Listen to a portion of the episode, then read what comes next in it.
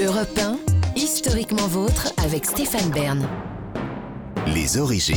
Pour conclure, cette émission remonte aux origines, toujours avec Jean-Luc Lemoyne et Olivier Pouls, mais maintenant avec vous, David Castel-Lopez.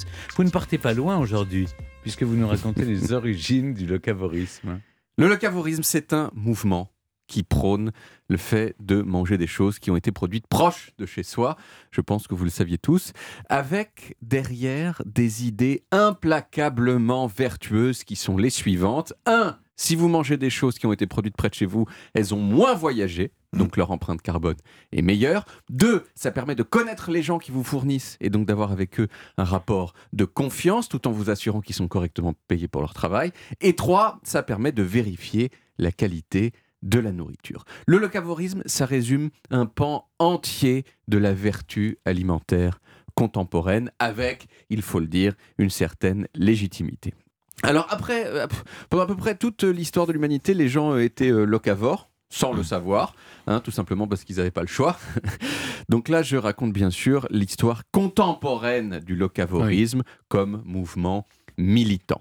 À votre avis, c'est né où le, le locavorisme En Angleterre. Non. Aux États-Unis, comme tous les Aux mouvements un peu tendance. États-Unis, euh, comme tout exactement. Le mouvement de fou de tendance, c'est toujours né aux États-Unis. Exactement. Qui est, est comme d'ailleurs en Californie. Ouais, bah voilà. Ah oui, bien Euh, sûr. la première personne dont on considère qu'elle a promu le locavorisme, c'est une dame californienne, californienne pardon, qui est une sorte de star internationale, non seulement pour les gens qui aiment bien la planète, mais aussi pour les gens qui tout simplement aiment bien manger.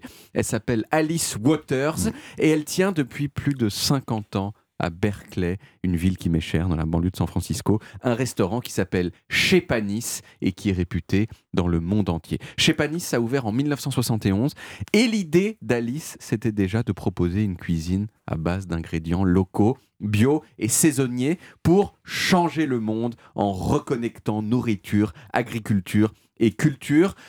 C'est un peu, un peu hippie comme projet, mais le hippisme a des échos très forts, il faut le dire, dans le monde contemporain, parce que certains des problèmes que le hippie pointait du doigt sont devenus un petit peu plus pressants avec le temps.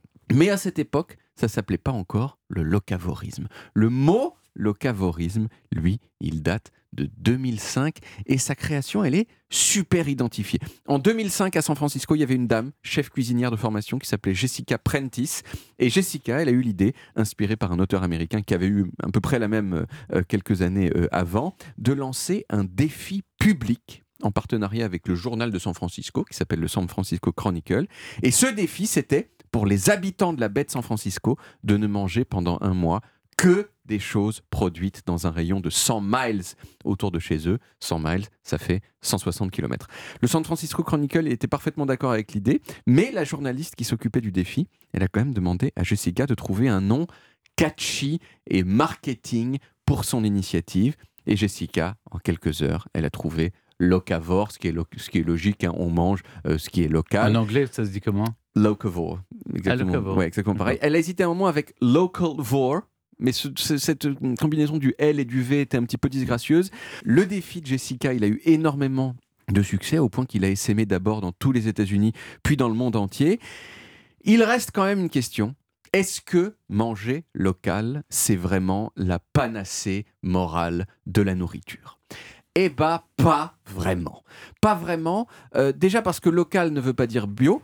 Hein, vous pouvez manger des carottes cultivées en bas de chez vous qui sont pleines de pesticides et de, cyanure et de, de trucs comme ça. Et deuxièmement, certes, on économise le CO2 lié au transport des aliments avec le locavore, mais le transport, c'est très souvent une part marginale de l'empreinte carbone des aliments. La plupart des émissions, elles se font au moment de la production de l'aliment et non pas au moment de son transport. Donc si vous voulez aider la nature, il y a des choses beaucoup plus efficaces que le locavorisme, Par exemple comme comme malheureusement pour Olivier Pouls, le fait d'arrêter de manger de la viande. C'est vrai, pour vous donner une idée, euh, en mangeant local, selon les calculs du cabinet Carbone 4, qui a été cofondé par Jean-Marc Jancovici, vous évitez 0,17 tonnes d'émissions de CO2 par an. Si vous, devez- si vous devenez végétarien, c'est six fois et demi ce, ce- ce- ce- ce- ce tonnage. Mm. Donc autant vous dire que voilà, si vraiment c'est ça votre but, mangez pas locavore, arrêtez de manger de la viande.